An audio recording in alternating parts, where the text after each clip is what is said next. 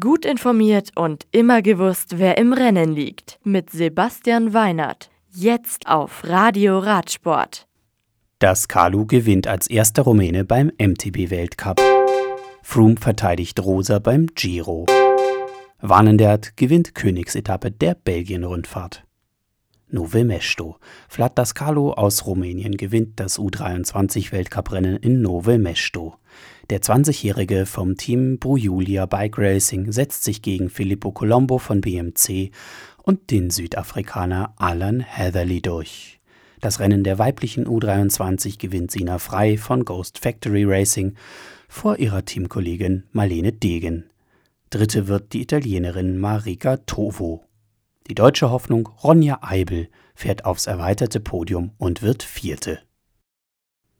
Cervinia.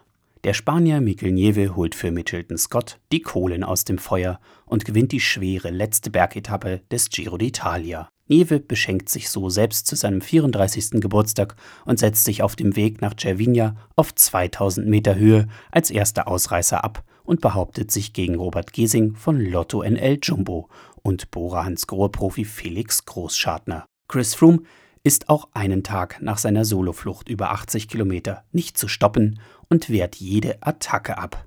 Der Brite vom Team Sky festigt mit Tagesrang 7 seine Gesamtführung im Malia Rosa vor Tom Dumoulin vom Team Sunweb und Miguel Angel Lopez von Astana. Thibaut Pinot kommt eine Dreiviertelstunde nach dem Tagessieger ins Ziel und fällt im Gesamtklassement zurück auf Rang 16.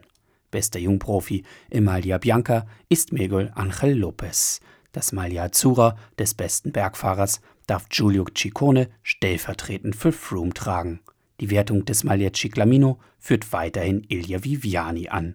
Morgen geht es tellerflach, 115 Kilometer quer durch Rom. Die Etappe liegt wohl einem Sprinter am ehesten, bevor Chris Froome die Trofeo Senza Fine entgegennehmen darf. Belgien die mit zwölf Anstiegen alles andere als einfache Königsetappe der Belgien-Rundfahrt gewinnt Lotto-Sudal-Profi Jelle Vanendert.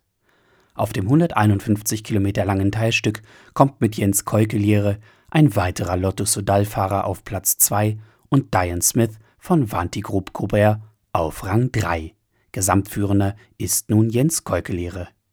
Das Radio für Radsportfans. Im Web auf radioradsport.de